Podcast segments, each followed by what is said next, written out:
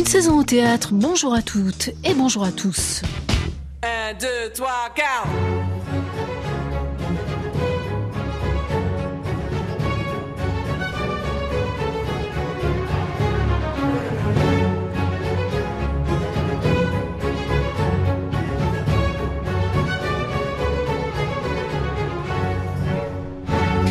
Au théâtre de Poche-Montparnasse, qui se trouve dans le 14e arrondissement de Paris, il ne faut qu'un instant au public pour comprendre que face à lui se trouve une comédienne qui, de l'instant justement, a compris les possibles. Parce qu'en jouant comme elle le fait, cette comédienne sculpte pied à pied la succession de secondes qui composent le spectacle. Elle est au temps présent.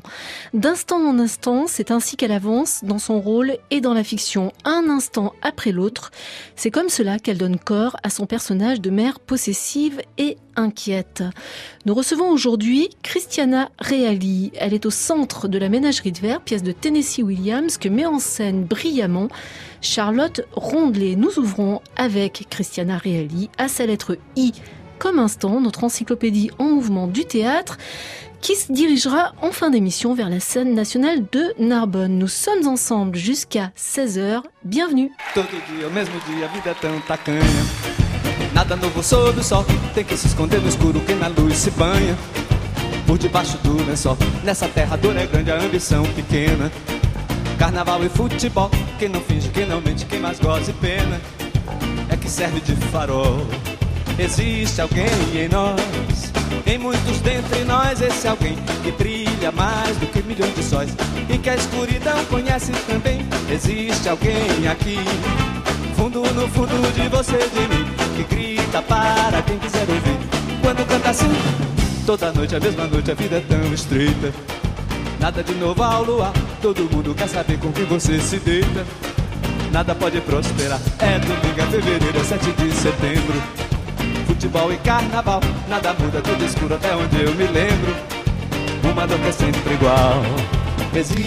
Bonjour Christiana Reali. Bonjour. Quel est votre rapport au temps qui passe et qui, comme dit la chanson, ne se rattrape pas Ben, C'est-à-dire que moi, je, je, je suis pour qu'on vive le le- l'instant présent à fond et que chaque étape de, des moments, du moment, soit une nouvelle étape, en fait. C'est-à-dire que là, aujourd'hui, je suis avec vous et ce qui compte, c'est ce moment-là que j'ai j'ai passé euh, avec vous et après, je, je passerai à autre chose. Mais ce qui m'enrichit, c'est tous ces moments passés à fond, en fait avec la, avec la, avec la, le moment qu'on qu'on passe. C'est-à-dire euh, là, je, je vais essayer de faire mon maximum pour vous parler, pour répondre à, vos questions, et euh, c'est tout ce qui m'intéresse. C'est pas, c'est pas ce qui va se passer après ou ce qui s'est passé avant.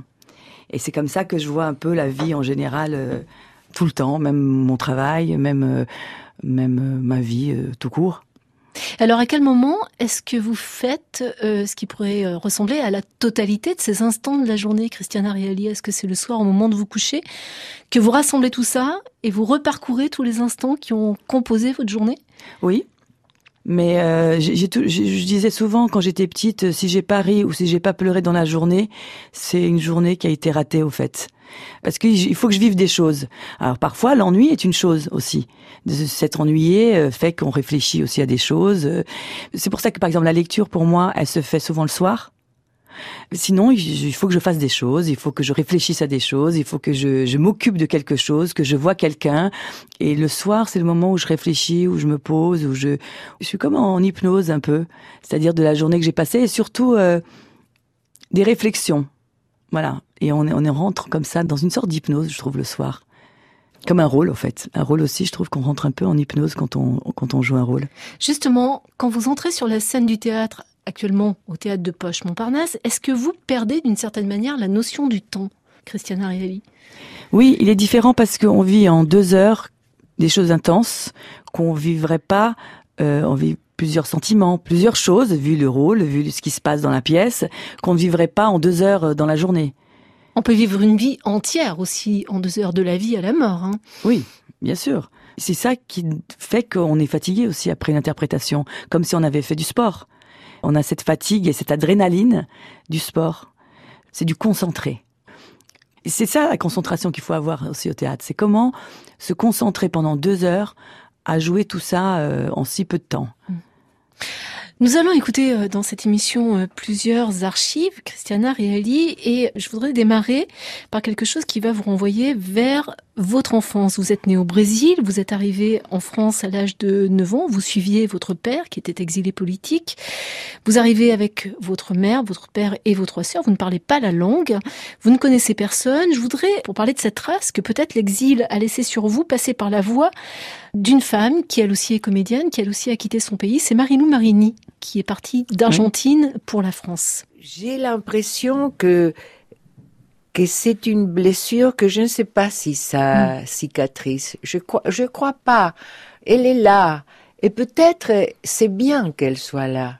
Parce que ça nous constitue aussi. Et je dis mille fois merci à la France parce que elle m'a donné un espace de travail, elle m'a donné une famille, elle m'a donné tellement de choses. Mais l'Argentine m'a nourri.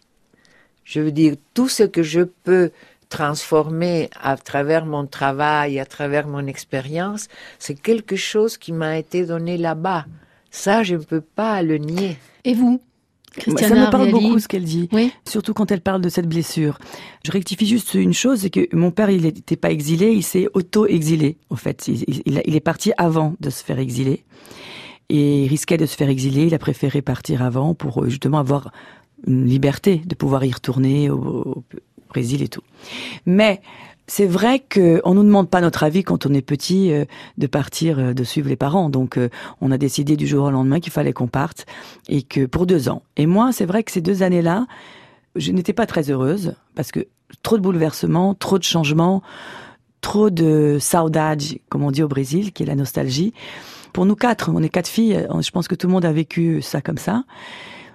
Et surtout, on attend, moi, j'attendais le retour qui était promis deux ans plus tard. Voilà, et qu'on revenait jamais. C'était toujours repoussé d'un an. Toujours un an, toujours un an. Et on pouvait pas s'installer. Parce qu'on allait repartir. Donc il fallait non seulement pas s'installer, mais en plus profiter un maximum puisque mes parents étaient, vraiment des, des, des, enfin sont toujours, enfin ma mère toujours, des gens qui adoraient la France, qui a ils avaient eu l'occasion de venir euh, une fois.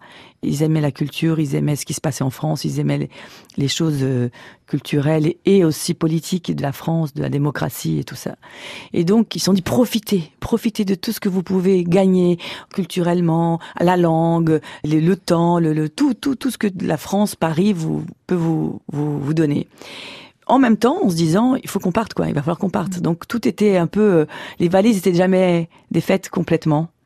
Les choses n'étaient pas installées. Voilà, on avait on, traversait de meublé en meublé puisque euh, on rajoutait toujours un an et jusqu'au jour où évidemment euh, eux ils ont voulu repartir et pas nous. On avait grandi un peu, on voulait faire des études en France et ça les a vachement freinés les parents puisque bah, il voulait pas nous laisser non plus, il voulait pas nous quitter. Il voulait pas laisser les quatre sœurs Mais c'est vrai ce que dit Marilou. Il y a une blessure, il y a, il y a quelque chose qui est très fort et que même au bout de 40 ans, même si j'ai j'ai une culture française aussi, mais j'ai une éducation brésilienne puisque mes parents m'ont éduqué à la brésilienne en France. Voilà, j'ai une culture française pour une éducation brésilienne. Moi, je, je, je ne peux pas m'empêcher de trouver très intéressant qu'une comédienne qui dit je consomme l'instant autant que je peux le faire, raconte une histoire pareille et raconte la manière dont enfant elle a été élevée dans cette temporalité complètement euh, morcelée finalement parce que chaque instant pour vous semble être euh, l'instant ultime sur le plateau de théâtre, Christiana oui. Est-ce que ce, ce rapport qui a été le vôtre à votre arrivée en France à l'instant, on est là mais on va partir, on va repartir à forger l'actrice que vous êtes d'une façon ou d'une autre Oui, je pense que ça a forgé surtout la façon où je gère le rôle, en fait. Je me dis, cette, chaque scène est un instant. Et on peut pas jouer en une scène toute la pièce. Et je veux pas non plus donner des clés de la pièce dans dès la première scène ou la deuxième ou troisième. C'est très stratégique de votre part tout ça en même temps. Hein. C'est inconscient, mais c'est parce que je, je, sais déjà moi ce que je vais jouer dans la troisième scène. Mais j'ai pas envie de le savoir quand je le joue. Je me dis, je joue cette scène parce que c'est, on dit ça dans cette scène. L'objectif de cette scène, c'est ça. L'autre sera autre chose. Mais je n'ai pas envie de, donner déjà des, des prémices, parce que je pense que je suis pas comme ça dans la vie non plus. Voilà, je suis assez euh, inattendue dans le sens, euh, je peux être un jour euh, d'une façon, on ne sait pas comment me prendre, et puis une- et puis un autre, un autre jour très joyeuse, enfin je très euh, très entière. Euh, je voilà, je, je, je, je construis euh, mes personnages un peu euh, euh, comme chaque scène était une, comme si chaque scène était une pièce. Peut-être que ma vie a été comme ça aussi, parce que parce que justement, euh, on s'adapte à ce genre de, de vie. On est obligé de s'adapter. Et on est obligé, moi je suis quelqu'un qui essaye d'aller vers le bonheur. Hein. Je suis pas du tout quelqu'un qui, On l'entend qui, bien. qui boude le bonheur. Donc, même quand les, les, les, les petits bobos de, que j'ai eu euh, de mon immigration, disons, c'était aussi, euh, ça a été quand même dans la joie. Ça a été quand même dans, c'était pour le bien. C'était jamais pour le mal, en fait. Et, euh, et donc on s'adapte, on s'adapte, euh, comme quand on, on est, on est tenace à la douleur. euh, tout ce qui ne tue pas rend plus fort. En même temps, c'est aussi une preuve de maturité que de comprendre que savoir vivre l'instant présent, c'est euh, se préparer au bonheur, c'est savoir être heureux, finalement, Christiana Reali. Je sais pas si quand on a 20 ans, on est conscient de ça. Non, pas quand on a 20 ans, mais euh, mais après ça dépend des personnalités. Hein. Il y en a qui se qui aiment bien être justement dans le dans la je sais pas dans la pas, pas malheureux. Personne aime être malheureux, mais qui aime bien euh, se servir de de son malheur et de et de l'utiliser pour justement à des fins euh, importantes ou qui qui qui, qui leur euh, je sais pas qui leur rapporte qui leur les, les enrichit. Moi non, moi c'est me servir de mes malheurs pour me rendre plus heureuse pour la prochaine fois, en fait.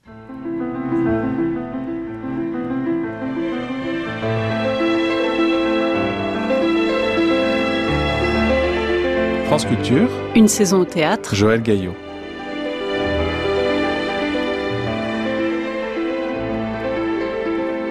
Avant d'aller plus loin, Christiana Reali, je voudrais euh, vous faire écouter la voix de Romy Schneider, comédienne Ah. magnifique, qui elle aussi était dé- déchirée entre deux pays, la France et l'Allemagne, et qui, à la sortie du film de Claude Sauté, Les choses de la vie, expliquait à Jacques Chancel son rapport à elle à l'instant. La mort. Si, ça me fait peur. On parle des hommes de 40 ans et on parle de la même manière des femmes de 30 ans. Vous êtes celle-là, alors qu'est-ce que c'est une femme de 30 ans, Romy Schneider? Euh, je pense que c'est le meilleur moment dans la vie d'une femme, les 30 ans. Malheureusement, ça dure pas 30 ans. Il faut en profiter à ce moment-là ou il faut au contraire faire le point? Il faut en profiter et faire le point aussi. Vivre, qu'est-ce que c'est pour vous? C'est pas seulement profiter. Non, moi je vis chaque instant. Je ne vis pas euh, le passé, je ne vis pas le futur, je vis chaque le présent, chaque instant, tout, tout, les petites choses, les choses de la vie.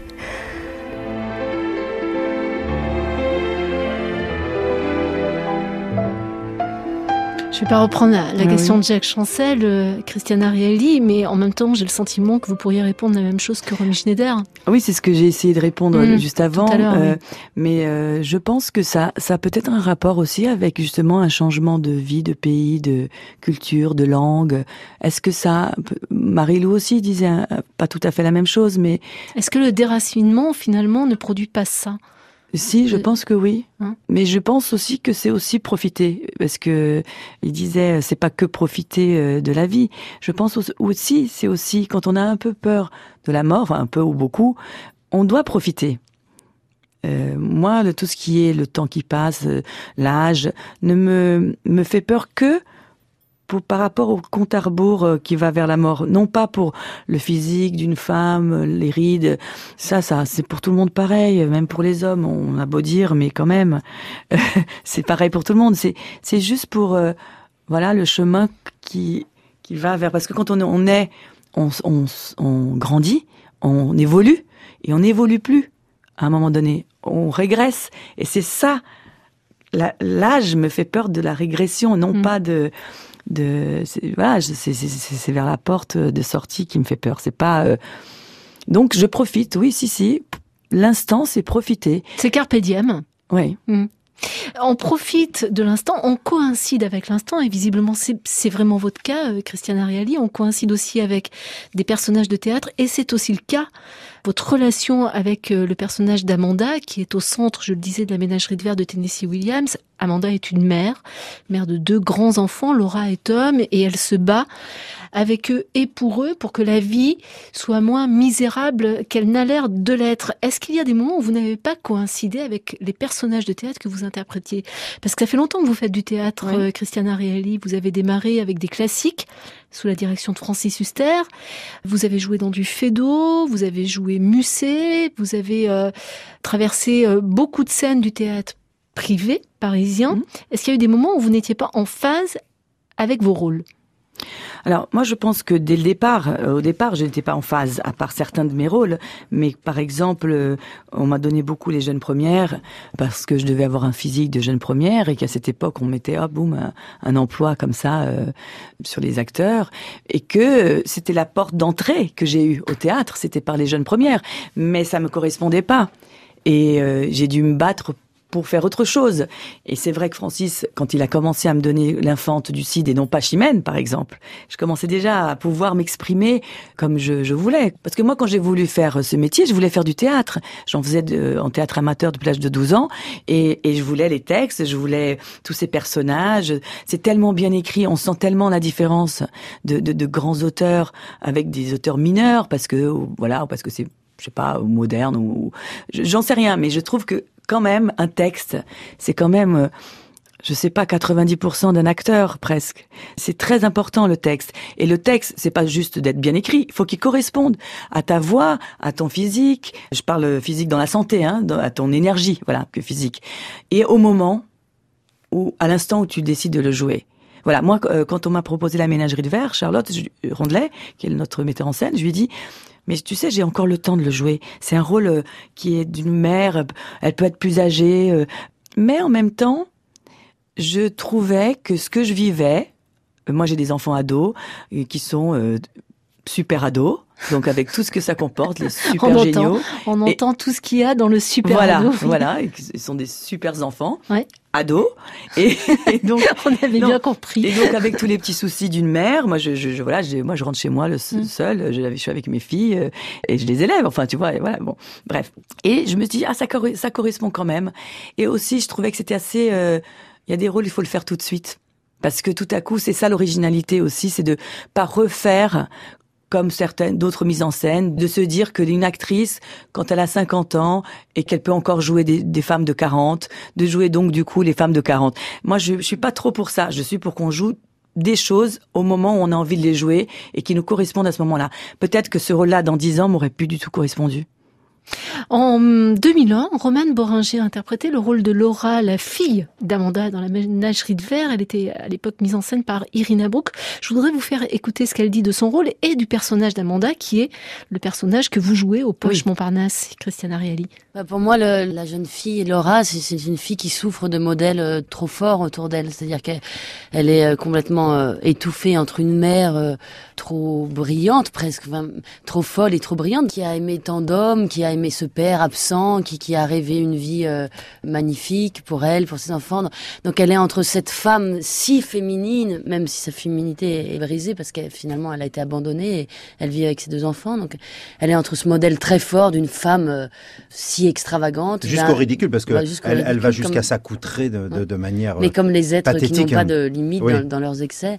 Et puis ce frère euh, qui, qui, souffre. Enfin, elle est, c'est une jeune fille qui pour moi est prise entre trop de souffrance de, de, la part des adultes et qui elle a décidé de se retrancher dans le silence et dans dans l'absence. Presque, c'est quelqu'un qui, qui, veut disparaître, qui veut pas être vu, qui veut, qui est le contraire de ces deux êtres qui sont dans l'éclat, dans le cri, dans dans l'expression de, de leurs sentiments. Elle, elle est dans l'absence, dans le c'est intéressant ce que dit euh, Roman Boringer parce que j'ai le sentiment que c'est pas du tout ce qu'on voit, ce qu'on entend et ce qu'on comprend sur la scène du Poche Montparnasse euh, dans la version euh, que dirige Charlotte Rondelet. Moi, j'ai pas du tout l'impression que cette jeune femme soit écrasée par sa mère et par son frère. Je pense qu'elle est écrasée par quelque chose de très intérieur, mais sur lequel ils ont finalement et l'un et l'autre peu de prise.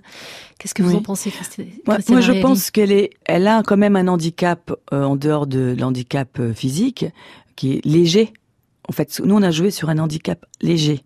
Il y a quelque chose qui est pas loin de l'autisme dans la. Oui, c'est ça. Dans ce qu'on fait Ophélia Voilà. Kolb, ce que je ne connaissais pas. Oui. C'est elle qui joue le rôle Ouais, de qui Laura. est Ophélia. Kolb, Ouais. qui est impériale. Justement, je parle de, de, handicap physique, hein, Mm. le- le- parce que c'est écrit- c'est décrit comme quelqu'un qui boite Qui et boite, qui est oui. affreusement timide.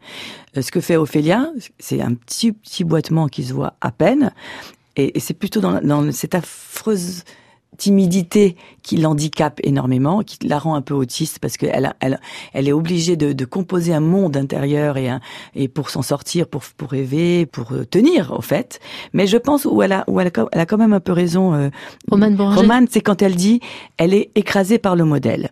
Moi, euh, je joue pas quelqu'un qui veut écraser sa fille. Je veux, je veux jouer quelqu'un qui aime trop sa fille et ce trop écrase peut-être euh, la jeune fille et aussi le modèle. Le modèle quand même qu'elle elle, elle décrit son propre modèle la mère. Et parfois en tant que mère inconsciemment, on ne veut pas le faire, mais on dit toujours, mais moi, j'ai fait ceci, moi, quand tu sais, à ton âge, j'ai faisais ça, je faisais ça, je faisais tellement de choses, je, je restais pas devant mon téléphone, par exemple, sur des choses complètement euh, euh, bêtes et aucun intérêt. Moi, je, moi, je profitais, moi, j'allais là, j'allais là. Je, enfin, on peut écraser les enfants avec euh, avec notre passé. On rappelle notre passé tout le temps, quoi, tout le temps, tout le temps, comme si on avait été mieux. Au fait, on n'était pas mieux, on est juste autre chose. Et je pense qu'Amanda a fait ça avec, avec sa fille et son fils d'ailleurs. Vous parlez euh, beaucoup de votre rapport aux instants et à la construction finalement du personnage et du rôle sur la scène du théâtre en traversant ces instants successivement. Christiana Reali, je ne sais pas si vos partenaires euh, sur la scène du Poche Montparnasse ont procédé de la même manière. Je vais les citer parce que franchement c'est un quatuor Ouais, assez admirable. Donc euh, Christiana Reali, Ophélia Kolb, Charles Tomplon dans le rôle de, De Tom, de Tom et Félix Beauperrin dans le rôle de Jim qui est le galant qu'on essaye de marier à Laura. Je ne sais pas si eux ont procédé comme vous en travaillant l'instant. Ce qui est sûr, c'est que ce qu'on voit, c'est que vous êtes tous reliés par une sorte d'instinct. Oui. C'est vrai. Et moi, je sais que moi, j'ai j'ai de la chance de jouer avec ces acteurs-là, parce que, évidemment, en restant dans la mise en scène euh, et d'être respectueuse de la mise en scène de Charlotte, mais je suis quelqu'un, j'aime bien faire des choses instinctivement. Et ne Et- pas reproduire, la- et ne pas le lendemain ce que vous avez fait la veille. Exactement pas. Je fais évidemment le, ce qui a été décidé, mais par exemple, je vais un, un jour, je vais avoir envie de lui prendre le pied à Ophélia et lui parler de son handicap à ce pied, par exemple. Elle va, elle, elle est aussi assez instinctive aussi pour ne pas être gênée de ça. Tout à coup, euh, c'est pas prévu, je lui prends la jambe et elle va en jouer et elle va savoir jouer avec ça aussi. C'est ça que j'aime bien aussi au théâtre, c'est quand tout à coup, bon, c'est des petits détails qu'il y a que nous qui voyons, hein, mais ça peut parfois déranger, un, surprendre un acteur. Mais c'est ça que j'aime bien aussi. J'aime bien être surprise par les acteurs et j'aime bien les les surprendre, sans faire exprès, hein, sans, sans. Mais ça, c'est un truc qui me vient que sur le plateau. Je je décide pas avant ce que je vais faire. Je le fais, je vois ce pied qui est là. J'ai eu envie de, de, lui dire non, mais ton handicap et tout ça, euh, et de lui parler à ce pied. Elle, du coup, elle joue quelque chose où tout à coup, il y a la mère, elle est dingue, elle me prend mon pied. Et hier, par exemple, elle est tombée de, de vélo, euh, Ophélia. Et donc, elle avait un gros sparadrap euh, sur le tibia. Et j'ai pas eu envie de le faire. Parce que je l'ai pas senti de mettre en avant tout à coup cette jambe avec un sparadrap qui n'a rien à voir avec la pièce, juste parce qu'elle s'était fait mal au tibia. Et parce que tout à coup, ce que je disais, bah, ne correspond plus avec ce sparadrap. C'est ça que j'aime bien aussi au théâtre, c'est des petites choses qui ne se, qui se voient à peine. En tout cas, pour nous, c'est tout est bien réglé et on fait, euh, évidemment, on est dans nos rails. Mais J'aime bien quand ça. C'est pour ça quand il y a des accidents, j'adore. Tout à coup, euh, on n'a pas apporté tel euh, un oubli euh, ou la lumière qui a pas marché ou, la bougie qui s'est pas allumée, parce que on est obligé d'instinctivement de composer avec nos personnages quelque chose pour attraper ce moment. et ça, j'aime bien. Ça prouve qu'on est vivant, en fait. Je vous regarde et je vous écoute, Christiana Reali. Vous êtes quelqu'un d'extrêmement solaire, mais je me demande quel lien vous entretenez avec la nuit. Ah, mais parce que oh, je suis autant solaire qu'autant euh, sombre. Je suis pas sombre euh, dans ma personnalité. Peut-être ça vient de ma culture, ma famille, euh, le Brésil, euh, je sais pas, j'en sais rien. Mais au fond de moi, je suis quelqu'un de très, euh, enfin, pas tout le temps, évidemment, mais euh, Il y a des ténèbres je suis très dans le soleil extrêmement euh, sensible, suscepti- susceptible. Souvent on me dit mais comment tu fais pour jouer comme ça tous les soirs, ça tous les soirs? Mais au fait, pour moi c'est un exutoire presque. Souvent les, les rôles dramatiques ou les rôles. Et c'est vrai que euh, j'ai décidé que je serais heureuse malgré euh, toute ma nostalgie que j'ai à l'intérieur. C'est c'est plus basé sur la nostalgie, une nostalgie de tout, mais ça se voit pas spécialement. Je me plains pas quotidiennement, mais je ressens des choses euh, souvent. euh, je suis assez angoissée, je suis assez stressée parfois, je suis assez euh, sensible en fait. Je suis extrêmement sensible. Mes filles, elles, elles me le disent d'ailleurs. Elles me disent oh non, mais qu'est-ce que t'es sensible? Mais pour oh non, mais voilà. Mais c'est vrai que c'est peut-être dans l'intimité que ça se voit plus. Donc la nuit? La nuit. Mille merci Christiane Ariely d'être passée nous voir dans une saison au théâtre. La Ménagerie de verre, pièce de Tennessee Williams, mise en scène par Charlotte Rondelet, se joue au théâtre Poche Montparnasse jusqu'au mois de janvier. Quant à nous, nous partons désormais pour euh, Narbonne, la scène nationale, où Isabella Rossellini, à qui vous avez succédé, Christiane Ariely, dans son rôle d'égérie pour une grande marque de parfums, va se produire le 16 octobre dans Link Link, un spectacle de son cru. Et à Narbonne, on aime mélanger le connu et le moins connu. À côté d'André Dussolier ou de Kerry James, les habitants de l'Occitanie vont découvrir cette saison Corinne Dada ou l'auteur Emmanuel Darlé, un éclectisme voulu par la directrice Marion Fouillon-Bousquet. Elle nous explique au téléphone à quoi tient l'alchimie d'une saison réussie. L'alchimie d'une saison réussie euh, dans une scène nationale, c'est euh, un équilibre entre euh, les différentes disciplines. Donc nous proposons des formes euh, spectaculaires, euh, théâtrales, euh, chorégraphiques, musicales, circassiennes, mais aussi cinématographiques. Un lieu donc éminemment pluridisciplinaire. Nous avons la chance d'avoir à Narbonne une grande salle avec euh, 900 places, donc un très très beau plateau. Et puis aussi une plus petite salle qui est euh, à la fois le cinéma, mais aussi un, très beau théâtre de 280 places. Donc euh, je me dois, en tant que programmatrice, directrice de ce beau navire, de proposer euh, quelque chose de très équilibré pour que nous puissions avoir euh, de la plus grande forme de troupe à la, petite forme solo ou, euh, à la mm, petite proposition plus euh, laboratoire recherche. Et puis dans le spectre le plus large, le reflet en fait de la création contemporaine, j'allais dire du plus grand public au plus expérimental. La fréquentation, c'est le quantitatif, mais la fréquentation d'un théâtre, c'est aussi la jeunesse qui rentre dans les murs du théâtre. Est-ce que vous êtes particulièrement attentive à attirer la jeunesse, Marion Fouillon-Bousquet Oui, bien sûr, bien sûr, c'est une de nos grandes préoccupations. D'ailleurs, nous sommes les référents pour l'éducation nationale, pour les classes euh, spécialisées, mais même pour toutes les classes de ce territoire hein, du Grand Narbonne, de cette euh, agglomération où les enfants, depuis euh, la maternelle jusqu'à ce qu'ils passent le bac, viennent tous les ans, plusieurs fois au théâtre, comme ça tout un parcours de spectateurs. Au-delà de la jeunesse, ce qui est très important pour nous, scène nationale, c'est de finalement proposer dans un parcours de vie l'accès à l'art et à la culture. C'est-à-dire qu'en fait, euh, bien sûr, il y a le, temps de l'école, mais en fait, il y a le temps euh, de, la crèche, de l'école, des études, de la vie active, de la vieillesse. Et puis, dans ce parcours-là, à tous les moments, une scène nationale doit faire des, propositions, et ça comporte aussi les accidents de la vie. Donc, on est aussi euh, préoccupé par ce qui se passe dans, les endroits plus, plus difficiles, comme l'hôpital, mais aussi l'éloignement géographique, parce qu'on est dans un territoire éminemment rural. Donc, voilà, on se préoccupe de la jeunesse, mais d'une manière plus large, de l'accessibilité euh, et d'être réellement un théâtre et un cinéma euh, ouvert à tous.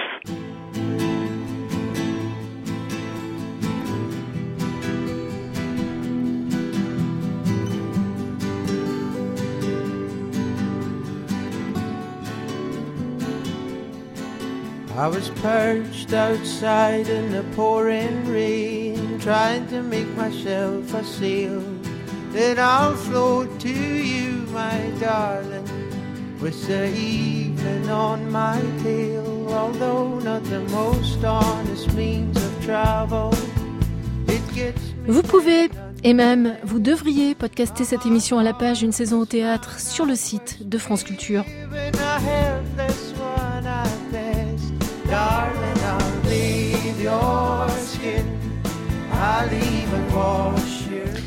Inès Duperron, Élise Leu, Clément Daté, Vanessa Nadjar, Joël Gaillot vous salue. Bientôt 16h sur France Culture. Place à Aurélie Luneau et son magazine de cause à effet. Excellent dimanche à vous tous.